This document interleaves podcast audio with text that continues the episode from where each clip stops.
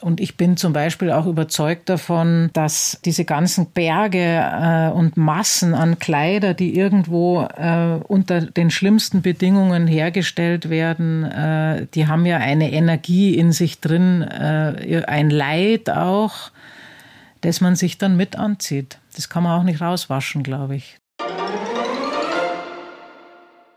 Auf an Ratsch. Wenn Elke Burmeister in der Früh schon weiß, dass sie den ganzen Tag bestimmt keinen Menschen treffen wird, dann macht sie sich für diesen Arbeitstag allein in ihrem Schneideratelier genauso schön wie für eine Verabredung. Die Schneidermeisterin und Modedesignerin ist überzeugt, dass Schönheit und hochwertige Kleidung genauso nach innen wirken wie nach außen. Wer sich gut kleidet, sagt sie, und sich in eine zweite schöne Haut hüllt, der darf nicht nur mit Komplimenten rechnen, sondern der darf auch davon ausgehen, dass er sich selber besser fühlt und dass er mit mehr Energie und Vitalität durch seinen Tag geht. Servus und herzlich willkommen zu dieser neuen Folge Auf an Ratsch, dem Menschenpodcast der Passauer Neuen Presse. Ich bin Raimund Meisenberger, Leiter der Kulturredaktion der PNP und zusammen mit meinem oberbayerischen Kollegen Ralf Enzensberger Gastgeber dieser Gesprächsreihe mit spannenden Persönlichkeiten über ganz besondere Lebenswege und Berufungen. Wenn euch unser Podcast zusagt, dann drückt bitte am besten jetzt gleich auf den Abonnieren-Knopf, erzählt es weiter und schickt den Link an eure Freunde. Unsere heutige Gesprächspartnerin ist im oberbayerischen Penzberg geboren und hat die letzten 15 Jahre von 2007 bis 2022 in Passau gearbeitet. An dem Tag, als wir dieses Gespräch hier führen, nimmt sie am Abend Abschied von ihrem Atelier in der Passauer Altstadt neben dem Theater. Sie wird künftig in ihrem Wohnhaus in Ingling vor den Toren der Stadt arbeiten und auch in Laufen, in der Stadt, wo ihr Vater herkommt. Neben ihrer Arbeit als Schöpferin von ökologischer Designerkleidung hat Elke Burmeister noch eine Ausbildung als systemische Therapeutin gemacht. Für sie ist das eigentlich nur ein kleiner, konsequenter Schritt. Jetzt bin ich eben für die äußere und für die innere Schönheit zuständig, sagt sie. Und so ist diese nächste Stunde nicht nur ein Gespräch über Mode, sondern auch und vor allem über den Sinn und über die Philosophie von Schönheit und Ordnung. Auf der Haut, in der Kleidung und in der eigenen Seele. Viel Vergnügen mit Elke Burmeister.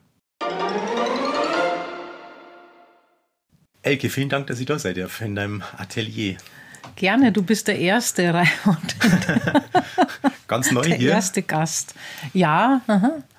es ist neu eingerichtet. Ähm, gestern bis um halb eins in der Früh ähm, frisch ein. Nur wegen dir, Raimund. Oh, super.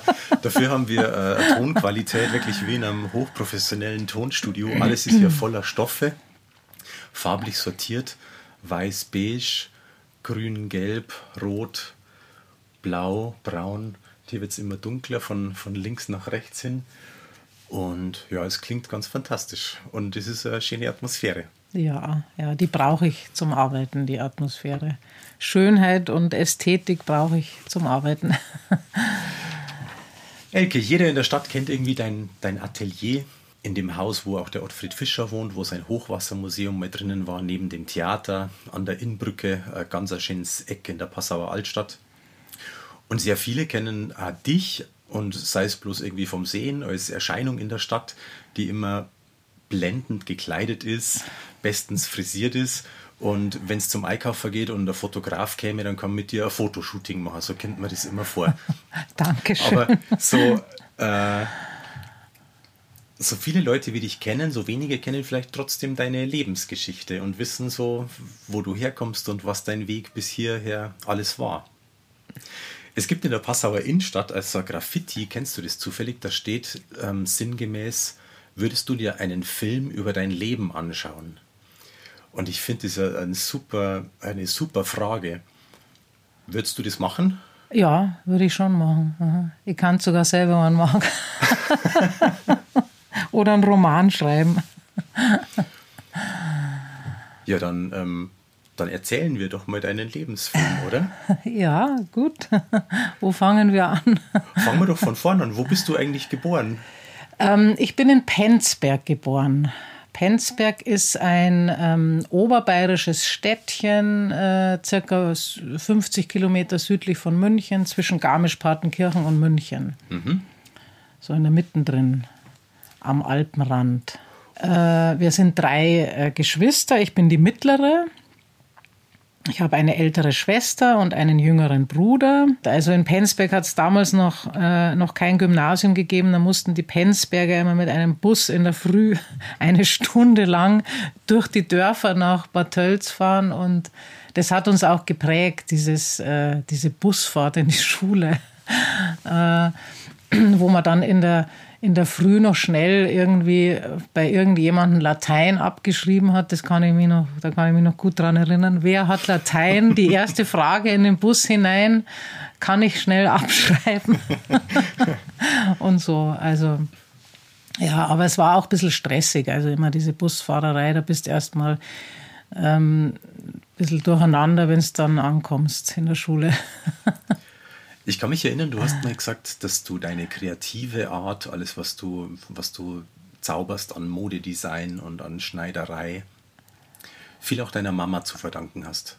Vielleicht können wir mhm. da gleich mal einhaken. Welche Rolle spielt das? Was war das für ein Mensch und inwiefern war das wichtig für dich? Äh, meine Mama, die lebt noch, der habe ich sehr viel äh, zu verdanken. Die ist auch Schneiderin äh, und meine Schwester und ich, wir haben uns eigentlich früher alle Kleider selber genäht, egal wie. Also, Ab welchem Alter? Also ich habe meinen ersten Rock mit sechs Jahren genäht, da war sogar ein Reißverschluss drinnen.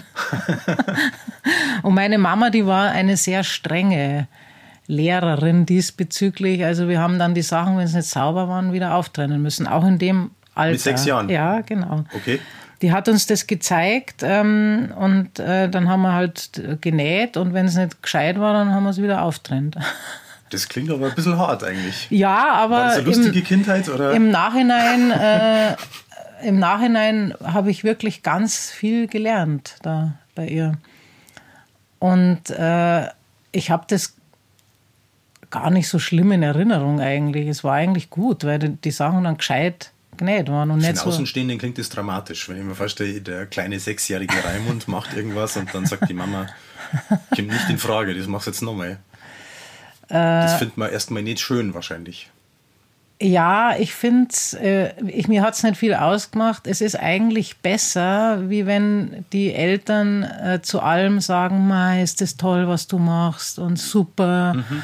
Also eigentlich ist es besser, es ist ein bisschen Kritik da und man, man macht es dann gescheit. Und wenn es dann gescheit war, dann habe ich da schon auch das Lob bekommen. Vor mhm. allem, äh, ich war dann in der ersten Klasse und habe meinen einen, einen Jeansrock genäht, das weiß ich noch. und bin damit ganz stolz in die Schule gegangen. Und äh, die Lehrer waren natürlich äh, hingerissen, weil ich natürlich gesagt habe, den habe ich mir selber genäht und musste dann im, im, im Lehrerzimmer auf und ab gehen mit diesem Jeansrock und war dann natürlich total stolz, äh, dass das auch anerkannt wurde, meine, meine Arbeit. Also das Lehrerzimmer in Bad Tölz war dein erster Laufsteg? Na, in die Grundschule bin ich noch in Penzbeck gegangen, mhm. genau. Im, Im Tölz war ich im Gymnasium. Aber das war so der erste kleine Mo, die erste kleine Modenschau. Äh, ja, sozusagen, genau. Mhm. Wie hat sich das entwickelt, dieses Schneidern? Oder wie, wie ging das los? Kannst du dich da erinnern? Hast du da mal gefragt, so Mama, zeigst du mir was? Oder war das eh ganz selbstverständlich, dass man da mal mitnäht? Äh, beides, das war selbstverständlich und äh, mir hat es einfach total Spaß gemacht, für mich selber äh, ähm, Kleider zu entwerfen und meinen, also ich wollte seit ich mich erinnern kann, auf keinen Fall so angezogen sein wie alle anderen. Mhm. Und da war das natürlich super, dass man sich die Kleider selber nähen hat können. Es war damals ähm, auch nicht so, dass es, ähm, dass es so viele Boutiquen gab. Und wenn, dann konnten, konnten wir da, also meine Eltern konnten sich das nicht leisten, dass ja. sie da ihre drei Kinder in einer Boutique eingekleidet mhm. äh, hätten. Ähm, und aus dem Grund war das toll, dass wir uns die Sachen selber genäht haben, weil da haben wir, da haben wir super Zeug angehabt, aber das ganz teuer ausgeschaut hat. und du sagst selber entworfen, also das war dann auch nicht jetzt der Schnitt aus der Zeitschrift so und so, den du da gemacht hast, sondern das war deine Kreation das, im Alter. Ja, das war meine Kreation und ich habe wirklich auch ganz viel mit meiner Schwester ähm, gemacht. Äh, wir sind dann auf die Flohmärkte und haben äh, zum Beispiel so alte Nachthemden gekauft, so Herren-Nachthemden, mhm. äh, die mein Großvater auch anhatte. Oder diese alten Herrenunterhosen, die in der Mitte noch so auseinandergehen und haben dann Blusen draus genäht. Also lauter so Zeug haben wir gemacht. Uns ist, und gefärbt haben wir wie die Verrückten in allen Farben und ja, also es war sehr kreativ. Damit ich das richtig verstanden habe, die Herren Nachthemden und die Herrenunterwäsche, die dann zu Blusen wird. Die haben wir umfunktioniert, genau. Ist das dann ja. äh, ein, eine Spaßaktion oder hat das wirklich so ausgeschaut, dass man das auch gerne trägt? Das hat super ausgeschaut. Ja? Das hat hinterher keiner mehr gesehen, dass das einmal. Es war so also ganz alte Unterhosen von 1920. Die, die gibt so einen Schnitt, der das einfach aus zwei Teilen besteht und oben zusammengebunden wird und aus dem haben wir dann Blusen genäht. Jetzt ist es ja total wichtig, dass man die richtigen Sneakers trägt und dass die Jeans ähm, am besten auch nur irgendeine Marke drauf hat, die dann jeder kennt, damit man weiß, aha, okay, das ist ein normaler Mensch, der gehört da dazu, zu dieser Gemeinschaft. Jetzt habt ihr das Gegenteil gemacht. Äh, wir haben das Gegenteil gemacht. Ich glaube, das gab es früher auch, aber nur in einer kleinen, ähm, sehr wohlhabenden Gesellschaftsschicht. Und das war, ich kann mich erinnern, eher ein bisschen mh, hm, verpönt. Also das war nicht. Da hat man eher äh, drüber geredet, mei, schau dir mal den an, der hat da mit seinem, mit seinem Lacoste äh, Polo-Shirt, das mhm. ist ja uncool. Also ja. das, das war eher so. Das hat sich ganz schön gewandelt, gell? Ja, das hat sich ganz, ganz schön gewandelt, ja. Und es ging äh, einfach auch darum, dass man seinen eigenen Stil hat und sich schön macht. Ich finde, äh, mir fällt es auf, dass es äh, darum jetzt nicht geht. Es geht darum, das ist mir eigentlich, ich weiß es nicht, um was es jetzt geht, ehrlich gesagt. Ja, ich glaube, es geht schon ganz viel um Zugehörigkeit, die man signalisiert mit der richtigen Marke. Also um wenig Individualität auf jeden Fall. Es ist, äh, ich glaube, wir hatten da, wir waren da mutiger. Aha. Ja, also da ging, wenn einer was, je ausgefallener das war, desto toller war das und desto mehr Aufmerksamkeit hat man auch gekriegt. Da hat man, ging es schon auch um Aufmerksamkeit, um sich abheben von dem ähm, äh, gängigen oder auch, also mir ging es auch darum, äh, kreativ zu sein. Das Kannst du dich erinnern an irgendwas ganz Wildes, was du mit deiner Schwester oder für dich mal äh, ähm, designt und geschneidert hast, wo die Welt gestaunt hat und gesagt hat, oha, also das war ein bisschen später dann schon. Ähm, da war meine Schwester schon in München an der Akademie für Handarbeit und Hauswirtschaft. Die ist auch jetzt Hauswirtschaftslehrerin und Kunstlehrerin an der Förderschule in, in Vilshofen. Mhm. Und ich habe damals schon meine Schneiderlehre in München gemacht und da haben wir mal wieder so eine Unterhosen-Blusenaktion gemacht und so alte Nachthemden umgefärbt und mit Ledergürteln irgendwie zusammengeschnürt.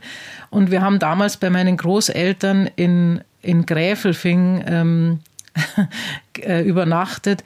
Und mein Opa hat dann in der Früh meine Mutter angerufen und sie gefragt, ob er uns so aus dem Haus lassen darf. Und die Mama hat gesagt, selbstverständlich. ja, genau. Wie auch immer sie ausschauen. Wie auch immer. Lass sie genau. raus. also da war ein bisschen äh, entsetzt. Aber das heißt andererseits, deine Mutter, die hat es auch insofern unterstützt, dass sie gesagt hat, das kann jetzt ausschauen, wie es will. Ähm, das ist in Ordnung. Und, ja, und ihr zeigt ja. euch so, wie ihr euch zeigen möchtet. Ja, ich kann mich nicht erinnern, dass, die, äh, dass ich da eingeschränkt wurde. Da kann ich mich nicht erinnern. Ne? Oder hat die sowieso alles so tiptop ausgeschaut, dass die Mutter vor Stolz geplatzt ist? Also gut ausgesehen hat es äh, schneidertechnisch schon. Ähm, äh, ich kann mich nicht erinnern, dass sie irgendwas dagegen gehabt hätte. Aha. Na, na. Du hast schon gesagt, es geht da auch ganz stark darum, sich schön zu machen. Das ja, ist ein Thema, was ich ja. dann später gerne noch vertiefen möchte, aha, weil die aha. Schönheit, glaube ich, ein gutes Thema ist, ja, um mit dir zu, drüber aha. zu sprechen. Aber lass uns noch ein bisschen in, in der Geschichte bleiben. Das klingt so, als wäre es dann relativ ein kleiner, natürlicher Schritt gewesen, nach der Schule zu sagen, okay, ich mache jetzt eine Ausbildung und werde Schneiderin. Oder ähm, stellt man sich das zu, das, zu linear vor? Das hört sich so an. Ähm, ich, äh, also ich hole jetzt da ein bisschen aus. Ich mhm. war auf diesem Gymnasium ähm, in Bad Tölz äh, dummerweise im mathematischen Zweig. Also damals war das so, dass man nicht so sehr darauf geachtet hat, welche Fähigkeiten jetzt die, die Kinder haben. Also ja. ich war halt da, da gab es einen neusprachlichen Zweig und einen äh, mathematischen und der mathematische äh, hat dann in der, da hat man dann in der siebten Klasse Latein äh, äh, bekommen, mit Englisch angefangen, dann Latein und das war für mich das hat mir das Genick gebrochen. Es ist Latein, also Latein war für mich ein Graus, weil ich bin ein auditiver Mensch und ich lerne eine Sprache übers Hören und Latein hat niemand mit mir gesprochen, das heißt, ich habe überhaupt nichts kapiert. Und, und, wir mussten uns dann das, das äh, ein Jahr lang mit diesem gallischen Krieg beschäftigen und da habe ich überhaupt nie verstanden, was, was das jetzt überhaupt soll, dass ich jetzt da Zeit verschwenden muss für, für den Gallischen Krieg, die Bello Gallico. Und, und so ging das dann immer weiter und äh, ich hätte viel lieber Französisch gehabt, aber die, die wenigsten haben Französisch genommen und ich bin äh, mit 14 in den Sommerferien äh, in Frankreich, in Paris gewesen, weil ich gesagt habe, ich möchte nach Paris. Und dann haben meine Eltern irgendwelche Leute aufgetan, Bekannte, die äh, in Paris gelebt haben, eine Familie. Und die habe ich besucht und mit denen bin ich dann ja, am Atlantik im Urlaub gewesen. Und ich konnte nach vier Wochen Französisch sprechen mit denen.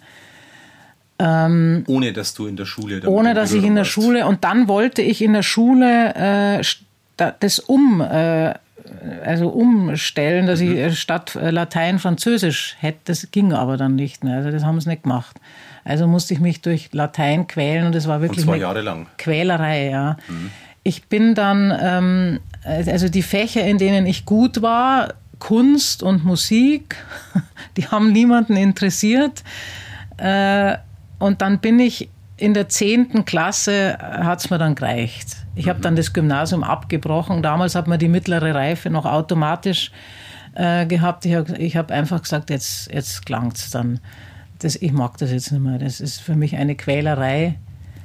Und ähm, ursprünglich wollte ich, da, wollte ich eigentlich Gesang studieren oder auf die Musikhochschule. Äh, das habe ich dann nicht gemacht. Ähm, Kunst wollte ich auch studieren, aber da hätte man immer das Abitur gebraucht. Und dann habe ich gesagt, ich mache jetzt eine Schneiderlehre. Und das war schon in meiner Familie ganz, ganz schwierig zunächst, dass ich das Gymnasium abgebrochen habe. Also da hat es ja. einen Riesenärger gegeben. Naja, das kann man sich vorstellen, Aha. wenn die Eltern da stolz sind. Genau, so. da, da war es wirklich schwierig. Ähm, das durchzusetzen. Aber das, wenn ich von was überzeugt war, das ist auch heute noch so und ich das unbedingt machen oder gut finde, dann mache ich das. Dann kann mich eigentlich niemand davon abbringen. Und auch die schneidernde Mama war nicht begeistert von der Idee, die Schneiderlehre zu machen. Ja, also äh, es war ganz schwierig. Ich, als ich dann äh, bei einer tollen Schneidermeisterin in München gelandet bin, äh, war sie ganz zufrieden, dass der Weg in eine gute Richtung geht für sie ja. von der Vorstellung her. Äh, und da hatte ich riesiges Glück, weil damals hat man gar nicht so einfach eine Lehrstelle bekommen. Aha. Und äh, durch meine massiven Vorkenntnisse äh, hat die mich dann genommen. Und das war so, ich musste da einen Tag mal äh, Probe arbeiten. Und ich kann mich noch genau erinnern, das war so in so einer schönen alten Villa in, in Leim, in München-Leim, war dieses Atelier. Und ich war so glücklich, dass ich acht Stunden arbeite und nicht in die Schule muss dass ich gedacht, ich bleibe jetzt gleich da. Aha. ja, und die, äh, die Elisabeth Meyer-Spanner hieß die, meine Lehrmeisterin. Äh, die hat dann gesagt, ja, sie kennen das, ich stelle sie jetzt ein. dann habe ich einen Lehrvertrag bekommen und das, da war ich wirklich glücklich. Mhm. Ich habe das immer gern gemacht. Und da zu diesem Zeitpunkt dann schon komplett ausgezogen, dann von daheim und nach München gezogen und gelebt? Äh, ich habe da bei meinen Großeltern ähm, gelebt. Äh, am Wochenende war ich dann aber meistens wieder daheim. Mhm. Bin ich halt mit dem Zug so hin und her gefahren. Es ist ja nicht, nicht so weit gewesen. Pa äh, München, äh, Penzberg. Und dann kam die Meisterschule für Mode. Äh, noch nicht gleich, ähm, weil auf die Meisterschule kann man erst, wenn man eine Gesellenzeit absolviert hat. Äh, und in meiner Lehrzeit habe ich mir gedacht, ähm, also das ist alles wunderbar und ein tolles Handwerk, aber mit dieser, mit dieser Futzelarbeit kann man kein Geld verdienen. Das zahlt einem kein Mensch. Also habe ich mir damals so gedacht, mhm. weil es ewig lang braucht, bis man mit der Hand irgendwas näht und so weiter. Und dann habe ich mir gedacht, ich möchte jetzt meine Gesellenzeit in der Industrie verbringen, in der Industrieschneiderei und möchte lernen, wie etwas toll verarbeitet ist, aber schnell. Und dann habe ich ähm, ähm, bin ich in äh, zwei Betrieben gewesen. Der eine hat mein, hat, hat meinem Onkel gehört und äh, der andere war in Uffing am Staffelsee und äh, bei der Firma Stanner. Und da habe ich mit einem Textiltechniker zusammengearbeitet. Bei dem habe ich sogar absichtlich Akkord genäht, um zu lernen, wie was schnell verarbeitet wird, aber Aha. hinterher ganz toll ausschaut. Das war eine sehr hochwertige Firma, so ähnlich wie Escada, also so ganz teures Zeug, aber sehr, mhm. sehr gut verarbeitet. Und das habe ich dann äh, gelernt. Und das ist heute noch ein Teil meines Kapitals, dass ich das kann. Schnell zu arbeiten. Schnell arbeiten und trotzdem äh, perfekt. Aha. Von der, von der äh, Technik und von der. Mh. Mhm. Und dann ähm, habe ich erstmal äh, geheiratet und meinen, äh, unseren Sohn bekommen, den Jonas, das ist mein erster Sohn. Mhm. Oder unser erster Sohn, muss man sagen. Das ist ja nicht nur meiner. äh, von meinem ersten Mann. Äh, und dann äh, habe ich dann, als der zwei oder drei, glaube ich, war, oder vier, weiß jetzt gar nicht genau, habe ich die Meisterschule gemacht in München in so einem Abendprogramm, dass ich das hin auf die Reihe kriege mit Kind und mhm. ja. Aber das war ist die gleiche Ausbildung und habe dann nach zwei Jahren die Meisterprüfung gemacht. Das klingt nach verdammt langen Tagen und kurzen Nächten. Ja, genau. Mit, mit Abendschule und kleinem ja, Kind. Ja. Aha. Aber das war damals auch so, das war für mich völlig klar, dass ich das mache und, äh, und das ist eine Organisationssache. Und ich war 24, da hat man noch andere Kräfte. Voller Kraft. Und, und äh, ja, es ist gut gegangen. Meine Eltern haben mir sehr geholfen, die haben dann viel auf den Jonas natürlich auch aufgepasst. Ohne die wäre es nicht gegangen, das muss ich auch sagen. Ja. Das wäre nicht gegangen. Ich habe gelesen, du bist dann Schneidermeisterin und Modedesignerin. Waren das mhm. zwei Ausbildungen? Na, das ist in einem. Waren? Das passiert in einem. Da mhm. auf der Meisterschule für Mode hat praktisch, da hat man dann die beiden Ausbildungen. Ich habe mich schon vor der Meisterprüfung äh, selbstständig gemacht. Ich bin seit 1992 selbstständig. Das ist dieses Jahr 30 Jahre. Oh, herzlichen Glückwunsch zum. Jubiläum. Vielen Dank. Und ich habe 1992 schon für ein Geschäft in Salzburg äh, Kollektionen genäht und war dann dort auch vertreten bis 2008. Genau, 16 Jahre war ich immer in Salzburg vertreten, in einem Laden, wo eine, wo eine eigene Kollektion von mir drinnen war. Mhm.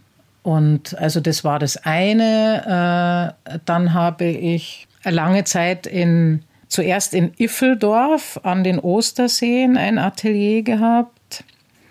Und dann äh, in Kochel am See und habe von da aus immer viel für Salzburg gemacht und habe da, aber da schon so einen Kundenkreis auch für mich aufgebaut und habe selber ganz viele Ausstellungen gemacht, Modenschauen und überall, was weiß ich, in, in, in also zunächst in Salzburg, München, sogar Paris war ein paar Mal dabei und äh, Passau. Die erste Modenschau in Passau war 2002. Wie, ko wie, kommt man da als junge Meisterin zu einer Modenschau in Paris? Das klingt so sehr nach großem Geschäft. Na, äh, durch, über Freunde. Aha. Also ich hatte Freunde in Paris, die ähm, ihre Tochter in der Waldorfschule in Paris hatten und das war eine wunderschöne, riesige alte Villa am Rand von Paris. Und das waren halt auch tolle Kunden dort. Und die haben, äh, die machen immer Feste da in dieser Waldorfschule. Und die haben mich gefragt, ob ich bei einem Fest mal so eine Modenschau machen möchte. Ach so, das ist ja toll. Man kann die Geschichte ja erzählen und sagen, ich habe eine Ausstellung in der Waldorfschule gemacht. Aha, Oder aha. man kann sagen, ich habe eine Ausstellung in der Villa in Paris gemacht. Ja, genau. Und beides ist ja richtig. Beides ist richtig, genau. Ja, das war, war toll. Also da waren äh, sofort irgendwelche Models da. Eine war Tänzerin und die, das hat sich so wirklich von alleine auch ergeben. Mhm dass dann da gleich eine Modenschau entstanden ist. Und von dem Zeitpunkt an hattest du dann Kundschaft in Paris? Da hatte ich auch Kunden in Paris, genau. Mhm. Was war der Grund für die erste Modenschau in Passau von Salzburg aus? Eine Freundin von mir, die ähm, hat in, in Kochel am See äh, einen Vortrag gehalten und äh, ist zufällig in mein Atelier reingekommen in Kochel am See. Und dann haben wir uns halt unterhalten und der, der hat gleich alles irgendwie gefallen und auch gepasst. Und, ja. und die ist dann auf die Idee gekommen, ganz spontan, dass man doch mal im Museumscafé erst zunächst mal Aha. in Passau eine Modenschau organisieren könnte. Und die hat das organisiert für mich. Ähm, das war die Brigitte Moser-Weidmann äh, und da war das gleich, das gleich eingeschlagen damals. Und ausgerechnet im Museumscafé, wo du danach noch ganz viel Zeit verbringen äh, solltest. Ja, genau. Ein schicksalshafter Ort. Der Passauer Jazzclub. Ja, genau. Wo Aha. du ganz viel mitarbeitest. Mhm. Mhm. Es war interessanterweise immer so, wenn ich äh, an einem Ort nicht gelebt habe, waren die Modenschauen sehr erfolgreich. Ja. Sobald ich dort, sobald ich dann nach Passau gezogen bin, war es vorbei.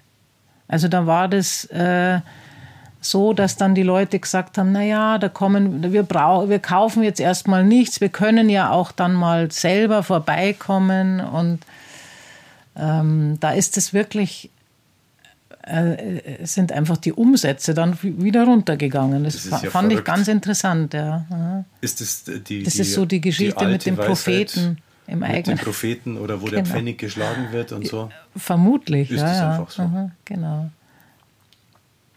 Ja, schon irre. Mhm. Aber jetzt haben wir den wesentlichen Schritt übersprungen. Wie, ähm, was hat dich bewogen, nach Passau zu ziehen? Ähm, ich bin 2004 jetzt muss ich gleich überlegen, sieben nach Passau gezogen, von Kochel am See nach Passau. Ähm, damals gab es auch eine große Umbruchssituation und mir hat Passau sehr, sehr gut gefallen. Immer, es ist einfach eine schöne Stadt. Sagt man immer so. Sagt man so, die, die, genau. es ist schon, also dieser alte Teil von Passau ist einfach wunderschön. Ähm, und äh, ich hatte ja dann auch schon einen Kundenkreis dort. Das Geschäft in Salzburg gab es auch noch. Äh, und meine Schwester war auch so mit ein Grund, die nicht weit weg wohnt von Passau in, in Pleinting. Also da war so ein soziales Umfeld da mhm. und, und auch ein berufliches. Darf ich nachfragen, Umfeld. was das für Umbruch war oder ist es zu persönlich? Na, das war, äh, das war äh, die, eine, die Trennung von äh, Claras Vater mhm.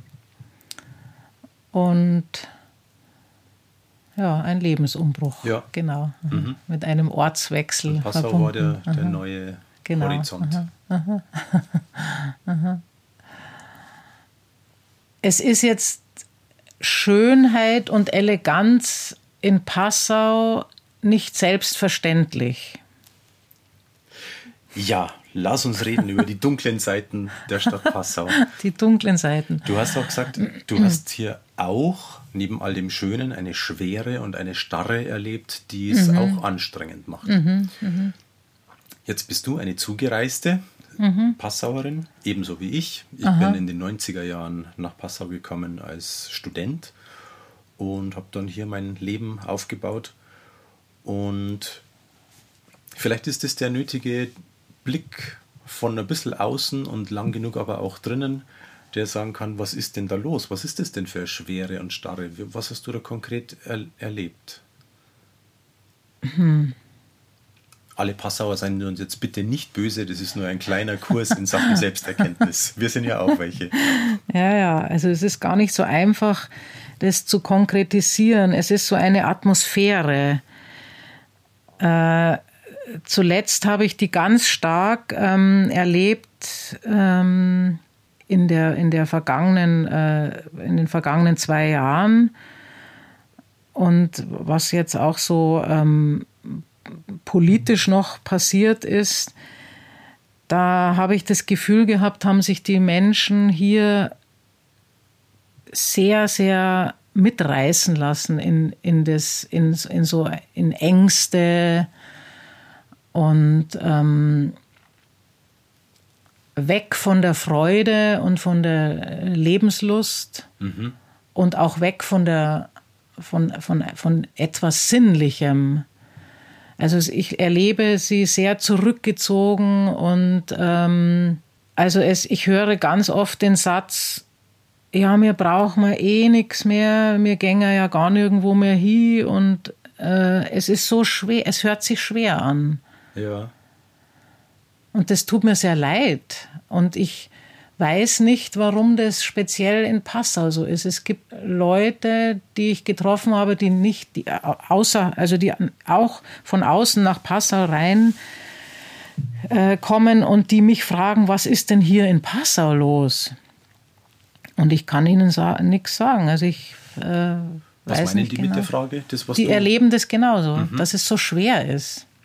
Ja, es ist äh, vielleicht die Mentalität da müsste man jetzt ähm, weiter zurückgehen. Also ich habe mir mal überlegt, warum, äh, warum es an Eleganz und auch Weiblichkeit fehlt.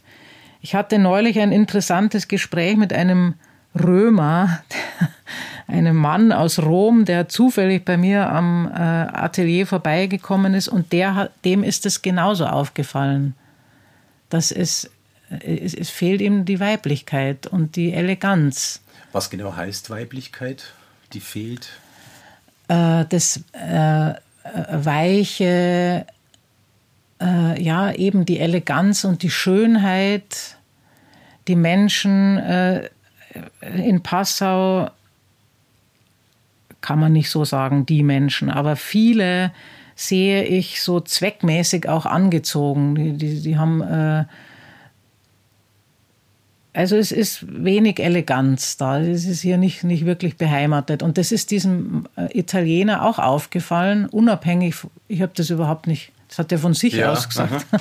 Und das im bayerischen Venedig. Und das im bayerischen Venedig. Und dann haben wir darüber gesprochen, woran denn das liegen könnte. Und ich vermute, dass es äh, schon auch an dieser unglaublich starken Präsenz über die Jahrhunderte der katholischen Kirche liegt die natürlich das ihre getan hat mit den Frauen und mit der Weiblichkeit. Nämlich sie zu unterdrücken, genau. höre ich da. Ja. Mhm. Und es gibt äh, ja äh, im Süden äh, von Italien, äh, da ist es ja auch katholisch oder Spanien oder oder es ist ja auch sehr katholisch dort. Aber ich und glaube, sehr weiblich und sinnlich. Ich glaube, es ist da mehr diese marianische äh, Seite ja. die zwar auch jetzt, man kann darüber streiten, aber es ist eine andere, ein anderer Fokus. Mhm. Und ich denke schon, dass das viel, das sind ja Prägungen, viel damit auch zu tun hat. Mit diesem strengen äh, äh, männlich-katholischen, äh, mit der männlich-katholischen Dominanz auch, die über Jahrhunderte hier immer präsent war und vielleicht auch noch präsent ist eine Zeit, eine Zeit lang. da kenne ich mich aber zu wenig aus. ja, lass uns mal reden über die Schönheit. Das ist ja echt ein großes Thema für dich. Kannst du sagen, was das ist? Also Schönheit ist auf jeden Fall ähm, mein Lebensthema immer schon. Äh, warum das genau so ist, das weiß ich eigentlich nicht, aber Vielleicht, weil ich eine Waage bin. Ich bin vage. Das ich denen sagt, auch. sagt man das ja, äh, dass sie da einen Schönheits das sind die Ästheten, Sinn, ja. mhm. ha Sinn haben, genau. Äh, für mich ist Schönheit ähm, eine, hm, eine Form von Ordnung auch, die die Ruhe und Frieden in das, ins Leben bringt. Also die Schönheit äh, schlechthin, nicht, nicht jetzt irgendeine Schönheit, die von außen diktiert wird. Das hat ja für mich nichts mit Schönheit zu tun. Schö ein, die echte Schönheit strahlt von mir, von, äh, für mich immer von innen nach außen. Und ähm, ich habe ja auch diesen Spruch, Kleidung wirkt nach innen, nach außen. Ja. Und das ist auch mein Anliegen. Mhm so im ganzheitlichen Sinne äh, für die Schönheit zu sorgen. Also die Schönheit, von der du sprichst, das ist gerade das Gegenteil von Oberfläche. Genau. Mhm. Was ja erstmal nicht auf der Hand liegt. Mhm, mhm, für viele, nehme ich an. Aber wenn du sagst, es geht um, um Ordnung und dass das ähm, Frieden bringt, dann sind wir mitten in der Philosophie und in der, in der seelischen Wirkung von dem, was du Schönheit nennst. Ja, ich kann die seelische Wirkung eigentlich nie weglassen. Das, für mich wirkt alles seelisch auch. Und ich kann das mhm. nicht einfach weglassen. Das, das, da bin ich nicht in der Lage dazu. Das möchte ich auch nicht. Du sitzt mir jetzt hier mir gegenüber in einem schönen roten Oberteil mit einer Halskette und einem Armreif aus Holz gestaltet. Das ist Papier. Das ist Papier. Das ist Papier. Mhm. Mhm. mhm. Und ich sitze dir gegenüber an einem verregneten, nebligen Mittwochvormittag in einem Kapuzenpullover. Ja, aber du hast auch eine rote Hose an. Na, immerhin. Aber worauf ich hinaus möchte, kannst du mir vielleicht erklären, was macht es für dich aus, wenn du dich am Morgen in diese Kleider hüllst und in diesen Schmuck und mit diesem Lippenstift? Und was würde es für dich ausmachen, wenn du dich in das HM-T-Shirt und in die Bijou Brigitte-Kette hüllen würdest beim Aufstehen? Also die zweite Variante wäre völlig unmöglich für mich. Da würde ich mich nicht wohlfühlen. Also das wäre ausgeschlossen, dass ich mich da wohlfühle. Es ist für mich eine Frage des Selbstwertes, der Selbstachtung, der Selbstliebe. Ähm, sich das Geräusch, das ist die, der Zug, der, der Zug, hier vorbeifährt. Der, ja, ja, genau. Ah, ja, genau. Das Haus ist hier neben der, neben der Bahnstrecke. Für die Hörer, die sich wundern, warum es da ab und zu mal grummelt. So, so grummelt, das genau. Ist, das ist nur, nur die österreichische Bahn. Die oder? Strecke Passau-Wien. äh, ja, eine, eine Frage des Selbstwertes, ja. der Selbstachtung, der Selbstliebe, wie ich mich auch kleide. Und wie ich mich letztendlich wirklich wohlfühle. Und es ist dann eben nicht nur, damit die Leute was Schönes zum Anschauen haben. Das mache ich in erster Linie für mich selbst. Mhm. Und freue mich natürlich, wenn es jemand anderem auch gefällt und ich ein schönes Kompliment bekomme. Also du schaust toll aus. Vielen Dank. Und funktioniert es für dich auch so in gleichem Maße, wenn du weißt, ich werde heute keine Menschen treffen, ich gehe in mein Atelier und werde den ganzen Tag arbeiten und da kommt auch keiner. Bist du dann genauso schön oder ist das, macht es dann einen Unterschied am Morgen? Das macht keinen Unterschied. Das macht keinen. Das macht keinen Unterschied, ja. Aha. Aha. Ja, ich finde, das ist eine ganz zentrale Sache irgendwie. Aha. So brezel ich mich auf für die Welt oder bin ich schön, weil ich es sein möchte? Genau, ich bin schön, weil ich es sein möchte. Und es, äh, man hat in, wenn man das pflegt, hat man dann auch eine andere Haltung, eine Körperhaltung und eine andere Haltung sich selbst und dem Leben gegenüber. Das hört man ja gern so, wenn man den, den Smoking anzieht, dass man sich dann auch anders bewegt. Mhm, ja. Ist es dann dennoch natürlich oder heißt es immer, dass man sich da mit, mit seiner Kleidung auch irgendwo hinbewegt, wo man vielleicht auch gerade gar nicht ist? Oder ist es vielleicht auch ein erwünschter Effekt? Wenn es einem vielleicht gerade weniger gut geht, dass man sich umso schöner macht und dann aufrechter durchs Leben geht und dann geht es wieder besser. Kommt das vor, sowas? Das kommt vor, ja. Das kommt vor. Das äh, wäre sehr angebracht gewesen, ähm, das in den letzten äh, beiden Jahren zum Beispiel zu tun. Statt sich gehen zu lassen äh, und dann in so eine Opferhaltung reinzukommen, äh, sich einfach selber schön anziehen und, und sagen, okay, jetzt ist es so, wie es ist. Ich ziehe mich schön an und freue mich des Lebens. Wir haben hier alles, was wir brauchen. Und, äh, und in Wahrheit haben die Jogginghosen gewonnen die letzten genau, zwei Jahre. Ja. Sie haben gewonnen, ja. du hättest vielleicht mal so eine Ansprache an die Nation halten sollen. Leute, zieht euch gut an. Das ist gut für eure pandemische Seele. Es ist für, für die, nicht nur für die pandemische, es ist überhaupt für die Seele gut. Es tut gut, auf sich zu schauen. Und dazu zählt für dich auch, dass die Materialien, in die du dich kleidest, ähm, natürliche und hochwertige Materialien sind. Ja, ja, das ist ganz kein, wichtig. Kein Plastik ja, aus ist, der Massenproduktion. Das ist ganz wichtig, ähm, womit ich mich einhülle, was ich mir direkt auf die Haut äh, ziehe, was ich mir anziehe, direkt. Mhm. Das ist ja wie eine, wie eine zweite Haut. Und ich bin zum Beispiel auch überzeugt davon, dass diese ganzen Berge äh, und Massen an Kleider, die irgendwo äh, unter den schlimmsten Bedingungen hergestellt werden, äh, die haben ja eine Energie in sich drin, äh, ein Leid auch, das man sich dann mit anzieht. Das kann man auch nicht rauswaschen, glaube ich. Das ist eine energetische Geschichte und da glaube ich dran, dass das so ist. Dass das etwas macht mit uns, natürlich. Genauso wie beim Essen auch.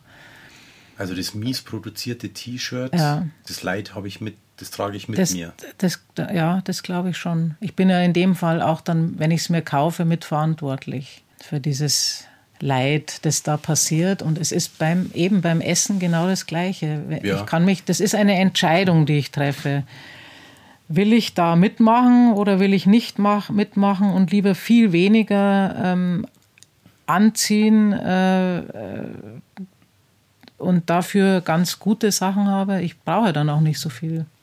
Das große Argument dagegen lautet natürlich immer, dass viele Menschen nicht in der Lage seien, so hochwertige, teure Kleidung zu kaufen, genauso wie mit den Lebensmitteln. Also es gibt schon äh, bezahlbare, faire, gut, gut hergestellte äh, Kleidung, die sich, denke ich, jeder leisten kann, wenn er weniger kauft. Also wenn ich im Jahr 20 Mal bei den großen Firmen einkaufe und das Zeug nach einem Jahr oder einer Saison wegschmeißt, dann ja. gebe ich letztendlich genauso viel Geld aus. Wenn nicht sogar mehr. Das ist ja beim, ist wirklich beim Essen parallel, das, da ist das Gleiche. Wenn ich meinen ganzen Einkaufswagen voller Zeug habe, das einfach ein Graffel ist und das furchtbar her, also unter schlimmen äh, Bedingungen produziert wurde, dann glaube ich nicht, dass, dass ich da weniger Geld ausgebe, weil wenn ich einfach gezielt, was weiß ich, auf den Bauernmarkt gehe und ein gescheites Gemüse kaufe. Ich muss ja nicht dauernd Fleisch essen, aber ich glaube, das ist ein Trugschluss. Man kann schon mit wenig Geld auch was ganz Gutes Ich habe jetzt mitgekriegt, dass seit dem Ausbruch des Krieges in der Ukraine und seitdem die Inflation jetzt noch mehr steigt, Händler von Bio-Lebensmitteln die Erfahrung machen, das Erste, woran jetzt so der klassische Bayer spart, wenn die Sachen teurer werden, ist das gute Essen. Ist das eine Erfahrung, die du auch machst, parallel was die Kleidung betrifft? Also gerade vielleicht jetzt in diesem Jahr? Ja, aha, die mache ich auch. Die Erfahrung mache ich auch. Also, dass aus dem Grund viel weniger Leute kommen, äh, weil sie unsicher sind, wie es weitergeht, finanziell auch. Also wir wissen alle nicht, wie, wie es auch politisch weitergeht, ähm, welche Kosten noch weiter in die Höhe schießen, wie die nächste Nebenkosten, Heizkostenabrechnung aussieht. Ja. Und da haben die Leute einfach Angst. Ja.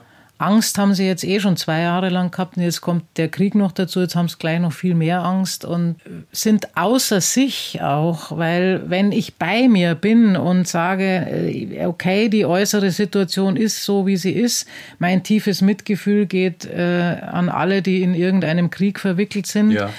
Ähm, nichtsdestotrotz ist es nicht mein persönliches Schicksal. Ich möchte trotzdem jetzt ein gutes Essen oder ein gutes Kleidungsstück haben. Ja der achtsame Umgang mit sich selber muss ja deswegen nicht einfach gestrichen werden. Nur weil, äh, weil es jetzt Krieg gibt, den gibt es ja immer schon auf der Welt. Das stimmt, man muss nur ja. ab und zu mal irgendwo anders hinschauen. Genau, ja. ja. ja. Mhm. Den hat es bei uns auch gegeben. Äh, und äh, es gibt ihn immer und überall.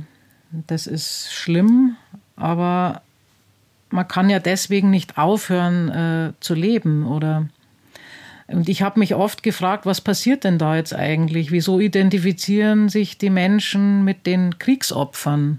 Ich bin ja persönlich kein Kriegsopfer jetzt und ja.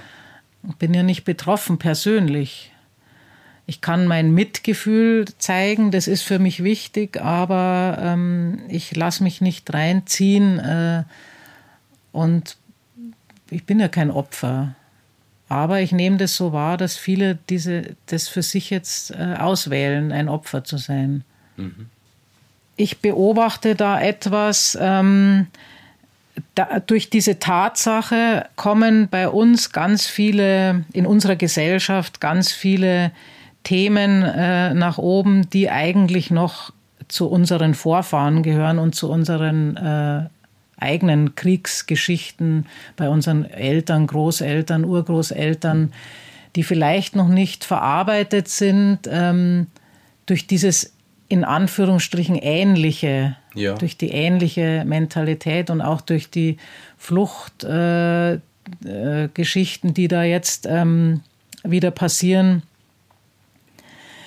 Und eigentlich wäre es jetzt äh, an der Zeit, äh, das bei sich selbst und in seiner eigenen äh, Familiengeschichte aufzuarbeiten. Äh, ich habe ja ähm, eine systemische Ausbildung auch noch gemacht vor äh, zwei Jahren, drei Jahren, 2020 habe ich damit angefangen, genau, zwei mhm. Jahren. und ähm, sehe das auch mit einem systemischen Blick, diese ganze Situation und das wäre eigentlich eine Chance, jetzt auch zu sagen, Mensch, was ist denn bei mir in der Familie noch äh, in Ordnung zu bringen, aufzuräumen? Warum fühle ich mich denn als Opfer, obwohl ich gar keins bin? Das sind übernommene Gefühle, das sind ja. sogar übernommene Traumata, äh, die, die man jetzt eigentlich bearbeiten könnte. Die vielleicht gar nicht meine eigenen sind. Die sind nicht in, meine, aber das kommt Familie natürlich durch das, wir sind alle immer in einem Familienfeld auch und da äh, kommt ganz viel nach oben und wir tragen das mit. Und da, da ist ein Krieg in, in relativer Nähe und äh, da kommt das alles nach oben. Aber es ist nicht unser persönliches. Äh, dafür ist das übernommene Gefühl oder das übernommene Trauma äh, gehört zu unserer Familie. Und da müssten wir eigentlich hinschauen und nicht äh, sich identifizieren mit einem ukrainischen Opfer oder auch noch die Fahnen äh, hernehmen. Das ist nicht unsere Fahne. Also das ist sehr, äh, sehr äh, skurril, was da gerade passiert. Ja. Hast du diese Ausbildung gemacht, einfach um für dich schlauer zu werden, was so los ist, oder arbeitest du auch in dem Bereich? Ich arbeite mittlerweile auch in dem Bereich. Zunächst mal habe ich es gemacht, äh, weil ich selber sehr viel Erfahrung habe an mir selber. Äh, ich habe immer wieder Dinge aufgearbeitet. Eben Ordnung, Schönheit, das war für mich immer schon wichtig im ja. Leben. Und sobald ich irgendwas bemerkt habe, was nicht rund läuft, dann habe ich mir gedacht, was kann ich verändern, was kann ich äh, an mir selber verändern, damit es wieder äh, gut wird und oder heilt. Ähm. Und äh, vor zwei Jahren, also zu Beginn ähm, der, der äh, Corona-Zeit, hat meine Therapeutin, bei der ich viel gemacht habe, eine Ausbildung online angeboten. Und da habe ich mir gedacht, das ist super, da muss ich nirgendwo hinfahren. Das mache ja, ich jetzt aha. mal zunächst mal nur für mich. Und dann habe ich aber ganz schnell ähm, äh, gespürt, das ist, das macht mir so viel Freude und ich habe so viel erf eigene Erfahrungen auch damit, dass ich das auch weitergeben möchte und habe dann beschlossen, also ich bin mit den Kleidern, die ich für Menschen entwerfe, für die äußere Schönheit zuständig und mit, mit dieser Arbeit, mit dieser systemischen Arbeit für die innere und habe das so zusammengebracht dann. Äh, und das äh, tut mir sehr, sehr gut. Also das macht mir ganz große Freude. Ein kleiner Schritt für die Schneidermeisterin, ein großer für die Menschen. Zum Beispiel. mhm, ja. Also das heißt, du hast Klienten, die mit dir da arbeiten? Ja. Aha, mhm. aha. Also interessanterweise war das auch nie eine Frage. Das, das finde ich wirklich spannend, ob ich das jetzt kann als Schneidermeisterin, weil meine ganzen äh, Kollegen oder Kolleginnen, mit denen ich auch die Ausbildung gemacht habe und noch weiter mache, die kommen alle aus dem Bereich. Das sind Coaches oder äh, äh, Osteopathen oder ja. Heilpraktiker mhm. und so in weiter. In heilenden Berufen. Genau, in heilenden Berufen. Und ich bin da irgendwie völlig quer eingestiegen, habe aber meine große Ressource ist wirklich diese eigenen Erfahrungen, die ich mit der Arbeit habe, über, ja. was weiß ich, 30 Jahre. Und, ähm, ist das ein Weg, der irgendwann vollendet ist? Der Weg in die seelische Ordnung oder geht das lebenslang weiter? Das geht lebenslang weiter. Bis zum Schluss.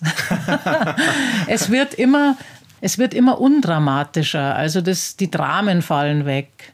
Man, man sagt halt dann einfach, okay, was ist denn jetzt hier wieder? Jetzt schaue ich mir das mal an. Und es ist wie, wenn man einen schönen Garten haben will, dann muss man hin und wieder das Unkraut wegzupfen. Und wenn man schon viel gemacht hat, dann sind es nur noch so kleine Stückel, die man oder man pflanzt mal wieder was Neues, aber es ist nicht, es hat das ähm, Drama keinen, keinen Platz mehr. Und man hat auch keine Angst und keine Panik nee, mehr, wenn da jetzt mal irgendein Gräschen wächst, das man nicht Nein. kennt. Hab, ich habe überhaupt keine Panik. und Angst auch nicht.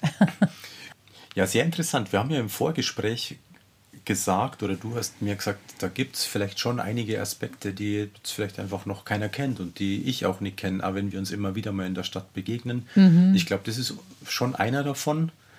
Was gibt es denn noch so für Aspekte, die keiner kennt? Hm. Ich habe zum Beispiel eine Liebe zur Architektur und habe aus dem Grund eine wirklich tolle Architektin kennengelernt. Die ist mir aufgefallen bei einem Interview im, im ich glaube, das war Bayern 2. Das ist die Anna Heringer. Die ist Lehmbauarchitektin, Spezialistin für Lehmbau. In Laufen. In Laufen, genau. Und die habe ich nur in einem Radiointerview gehört und dann habe ich mir gedacht, boah, also diese Frau muss ich unbedingt kennenlernen. Ja. Noch dazu, weil sie aus Laufen ist und das ist die äh, Geburts-, also das ist eine Stadt, die wie meine Heimat ist, weil mein Vater da aufgewachsen ist und die Familie meines Vaters da herstammt. Warst du da auch oft? Und ich war als Kind ganz oft dort bei meiner Oma und kenne das einfach. Das ist auch sehr nah an Salzburg. Also diese ganze Gegend äh, ist äh, wie meine Heimat. Und dann hast du angerufen bei ihr. Dann habe ich äh, zufällig entdeckt, dass sie einen Vortrag hält an der TU in München äh, bei irgendeinem Symposium für Architekten. Und da bin ich einfach hingefahren mhm. und habe da teilgenommen.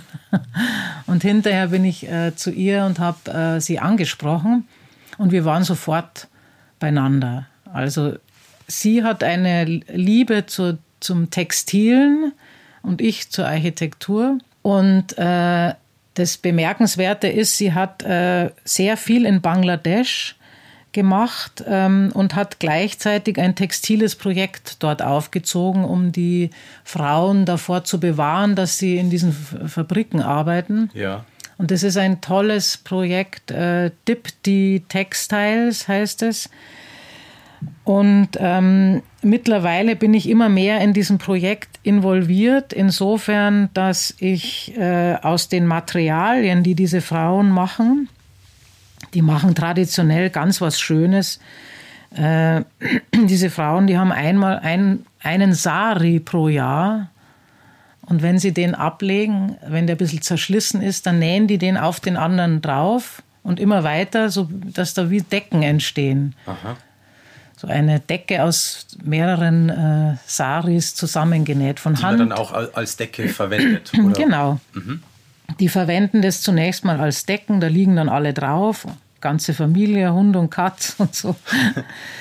Und dann äh, werden aus diesen Decken wieder Kleidungsstücke genäht in diesem Projekt. Mhm. Und ich mache aus diesen Decken oder auch aus Stoffen, die die herstellen, äh, so eine besondere Einzelstücklinie. Ja. Die ähm, jetzt auch da mitverkauft wird und ausgestellt wird. Die waren jetzt gerade in Madrid, die Wo Sachen. mitverkauft wird, genau? Ähm, die, da gibt es eine Webseite, einen Online-Shop von Dipti Textiles und da wird, mhm. wird das verkauft oder auch bei Ausstellungen. Dipti, wie man es spricht? Dipti nur mit zwei i am Schluss. Okay, wir schreiben es dann noch in die Show Notes. In die Show Notes, genau. Mhm. ja, und das macht mir auch sehr, sehr viel Freude, ähm, weil Frauen eigentlich immer auch schon ein, ein Anliegen waren von mir, also Frauen schön zu machen. Ähm, ja, das kann ich gar nicht so genau sagen, warum das so ist, aber Frauen waren mir immer am Herzen gelegen, dass die solche jetzt, äh, die haben es nicht leicht da in Bangladesch, die haben ein furchtbar schweres Leben und, ja. ähm, und dass man da auch was tun kann, dass die dass es die gut haben. Die kriegen dort Geld, äh, Schulbildung, auch die Kinder kriegen Schulbildung und das alles wird finanziert von dem Verkauf von den Kleidern und man hat einen direkten Bezug dahin. Ich werde da auch äh, im August mal hinfliegen, ausnahmsweise. Aber nach Bangladesch ist es ratsam zu fliegen und nicht mit dem Radl zu fahren, äh, äh, um da mal hinzuschauen. Da gibt es schon auch tolle Lehmhäuser, wo die drin arbeiten und so weiter. Ja, und so bin ich mit der Architektin Lehmhäuser, ähm, die von Anna Heringer genau. gebaut wurden. Mhm, mhm. Mhm. Dieser, das ist ja das Nachhaltigste, was man überhaupt machen kann. So ein Lehmhaus, das kann man praktisch komplett wieder in die Erde einstampfen. Und, äh, das stimmt. Und man hat äh, nicht tonnenweise Bauschutt. Man hat nicht rumliegen. tonnenweise Bauschutt. Äh, es ist bei uns, glaube ich, ein bisschen schwierig mit dem Ganzen, weil es halt viele, es ist eine enorme Baulobby da, die das eher nicht haben möchte. Und es ist auch, glaube ich, noch ziemlich teuer mit Lehm zu bauen, weil die Arbeitskraft teuer ist. Mhm. Naja, und ähm, das hat sich jetzt in, innerhalb der letzten paar Monate so entwickelt, dass mir die Anna Heringer in Laufen einen Coworking Space angeboten hat bei sich im Architekturstudio in Laufen. Mhm. Äh, und dieses Angebot nehme ich an und werde jetzt mal einen Fuß nach Laufen setzen und der andere ist hier in Passau und mhm. schauen, was einfach passiert. Das klingt ja nach einer kleinen Seelenverwandtschaft irgendwie. Ja, ja, das ist es, ja. Die also, Schneidermeisterin, die sich für Architektur interessiert und für Nachhaltigkeit mhm, und die mhm. Architektin, die sich für Nachhaltigkeit und für Textiles interessiert. Äh, genau, genau. Und wir haben beide das Thema äh, Schönheit. Das ist bei ihr genauso äh, wie bei mir. Es ist wirklich ein Anliegen. Aber auch im tieferen Sinne eben die Schönheit. auch in dem, was man tut. Es ist ja auch schön, wenn man den äh, da Frauen äh, unterstützen kann. Also schön auf einer anderen Ebene. Das klingt, als müsste man sich da eigentlich sofort verlieben in dieser Konstellation. Wenn, ja. wenn die, die Interessen ja. so zusammenkommen. Ja. ist es schon geschehen? Also ich, da ist schon äh, eine, eine, große Wertschätzung da, eine große, ja, Liebe kann man es auch nennen, ja. ja, darf man vielleicht einfach auch so Mich sagen. hat das auch sofort begeistert, diese, diese Lehmbauten, das war so, habe ich mir gedacht, also wenn ich in meinem Leben jemals ein Haus bauen sollte, dann nur so eins. Mhm. Das ist ja nicht die erste Geschichte, wo wir in Kontakt sind, weil du mit Leuten aus anderen Kulturkreisen zu tun hast und dich ein bisschen darum kümmerst, dass denen vielleicht besser geht als vorher. Mhm. Wir hatten mal eine Geschichte, da gab es einen Mann aus Syrien, mhm, der mhm schon erfahren war in der Schneiderei und der bei dir mitgearbeitet hat in Passau. Mhm, und da gab es ein Projekt, ihr habt zusammen Kostüme für die Salzburger Festspiele auch gemacht oder ja. verwechsel ich da gerade die Geschichten? Nein, nein, nein, na, das war so. Ähm, und inzwischen hat der Mann ja, glaube ich, sein eigenes Schneideratelier in der Stadt Passau. Genau, genau. Was, was bewegt dich da zu sagen, ich weiß den, den Namen nicht mehr, Mahmoud? Der Mahmoud, genau. Ähm, komm zu mir ins Atelier, lass uns zusammenarbeiten. Mm, das ist einfach eine prinzipielle Offenheit. Also gar nicht jetzt so, äh, ich will irgendjemandem helfen, das, über, das nicht. Ähm, sondern Mensch, super, bei uns gibt es eh wenig Schneider, lass uns doch mal was zusammen machen über die Kulturen hinweg. Mhm. Es hat sich allerdings dann schon als schwierig herausgestellt, weil ähm, es waren ja dann mehrere äh, syrische Schneider, die einfach sehr traumatisiert waren und, ja. und das war nicht einfach. Im persönlichen Umgang Im, einfach. Mit diesen, Im persönlichen Umgang und auch mit den Lebensgeschichten und äh, zusammen wirklich zu arbeiten, weil die haben natürlich eine andere, ein anderes Verständnis von, von Arbeit, nicht so wie wir acht Stunden am Tag und richtig hinklotzen, sondern das ist eine andere, ein mhm. anderes Verständnis. Und wenn man jetzt eine Produktion zum Beispiel aufbaut, so wie ich das damals gemacht habe, dann geht das nicht zusammen. Da muss man das so machen, wie wir das einfach gewöhnt sind. Ja. Sonst wird es nichts. Ja, okay, aber diese Offenheit, die, die begegnet einem öfter mal. So. Also ich habe ganz viel gelernt dadurch, auf jeden Fall, wofür ich sehr dankbar bin. Und was auch noch ein weniger, also kein unbekannter, aber wichtiger Aspekt mir scheint bei dir, das ist alles, was mit Kunst zu tun hat. Da tauchen dann auf Facebook Fotos auf, dann ist der Ottfried Fischer mal in deinem Atelier oder die Barbara Dorsch oder der Paul Zauner. Und du hast in deinem Atelier künstlerische Abende veranstaltet mhm. mit Musik und mit Tanz und mit allem Möglichen.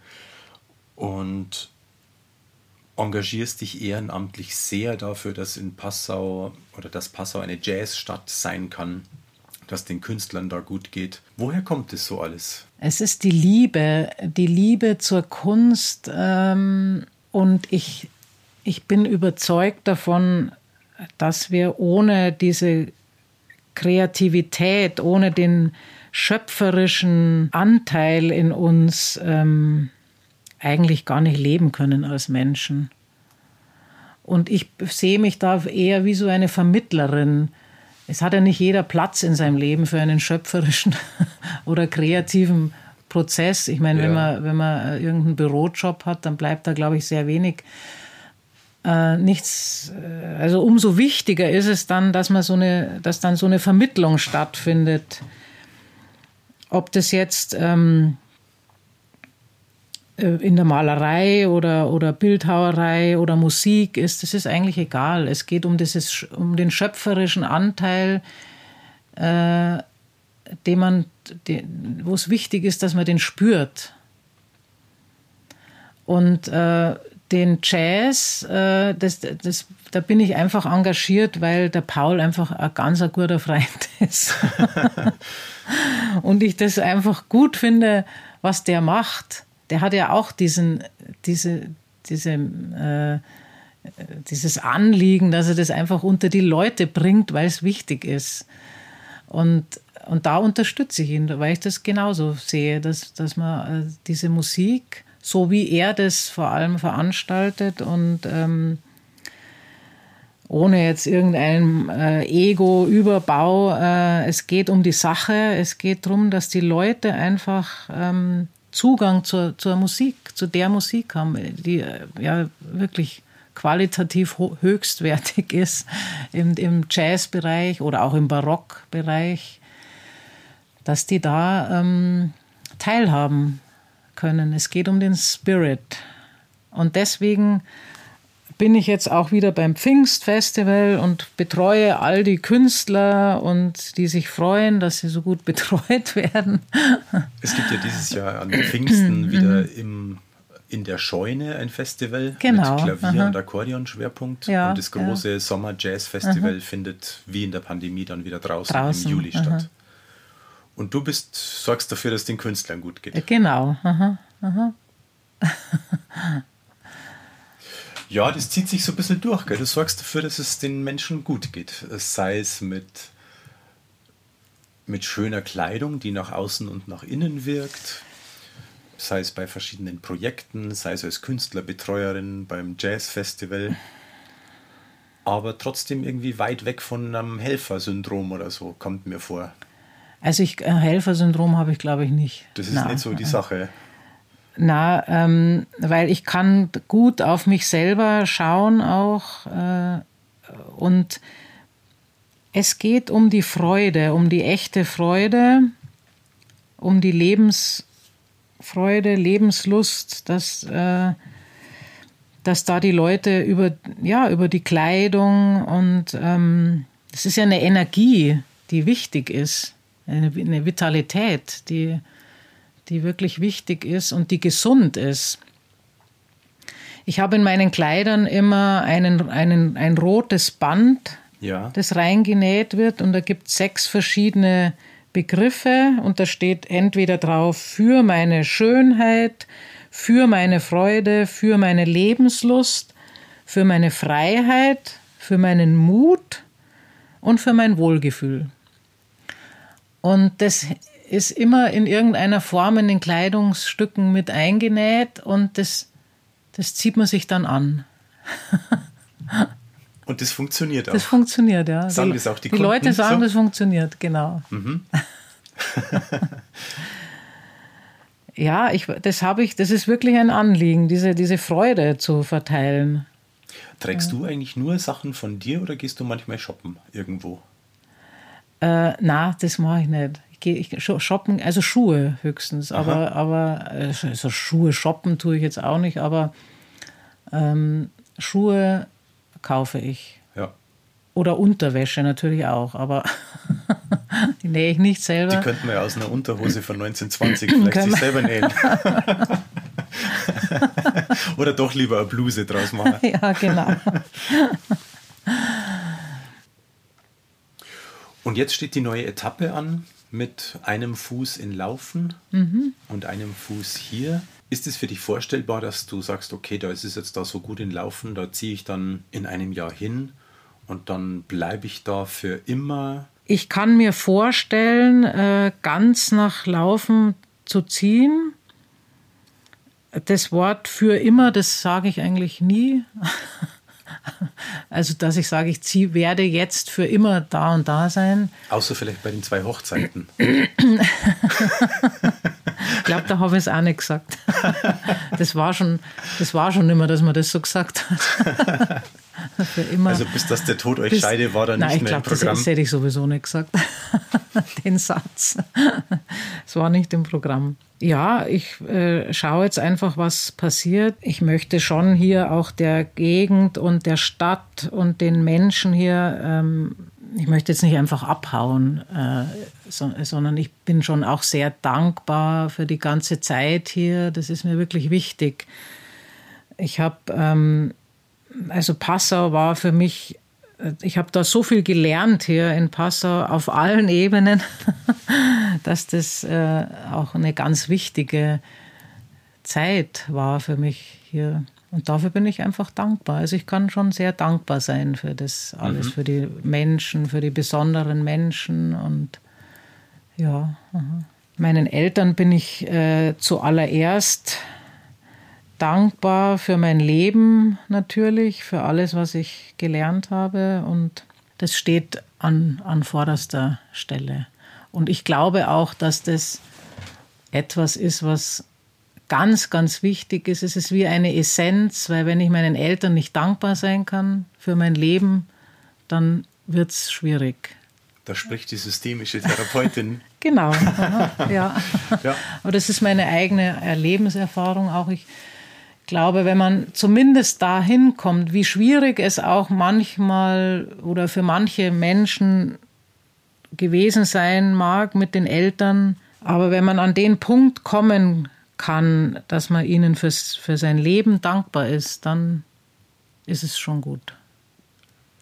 Ich habe gestern einen Podcast gehört von einem Pädagogen, der gesagt hat, in der Kindererziehung, du kommst nicht ohne Schaden raus. Aber die gute Nachricht ist, jeder hat sein Leben lang Zeit, sich darum zu kümmern und das zu reparieren. Genau, genau.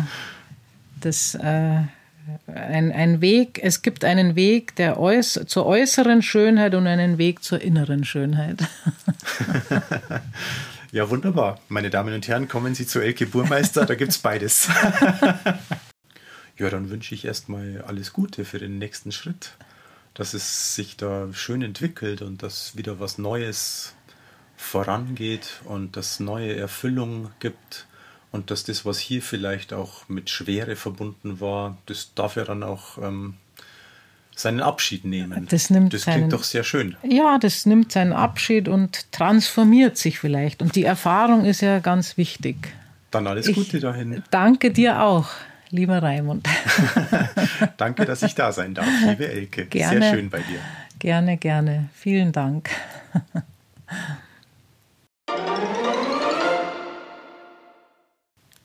Das war's für heute in Sachen innerer und äußerer Schönheit. Mich bereichern solche Gespräche immer sehr und ich hoffe, es geht euch bei der einen oder anderen Folge unseres Podcasts ein wenig ähnlich. Zu Elke Burmeister und ihren Projekten verlinken wir in den schriftlichen Informationen zu dieser Podcast-Folge in den Show Notes. Da kann man sich ansehen, was unsere Gesprächspartnerin so alles macht. Wenn ihr Fragen, Anregungen, Lob oder Kritik für uns habt, schreibt uns bitte gern an raimund.meisenberger.pnp.de und an ralf.enzensberger.pnp.de. Und vor allem erzählt es euren Freunden, wenn es euch gefallen hat. Ich bedanke mich für euer Interesse heute. Bis zum nächsten Mal. Ciao.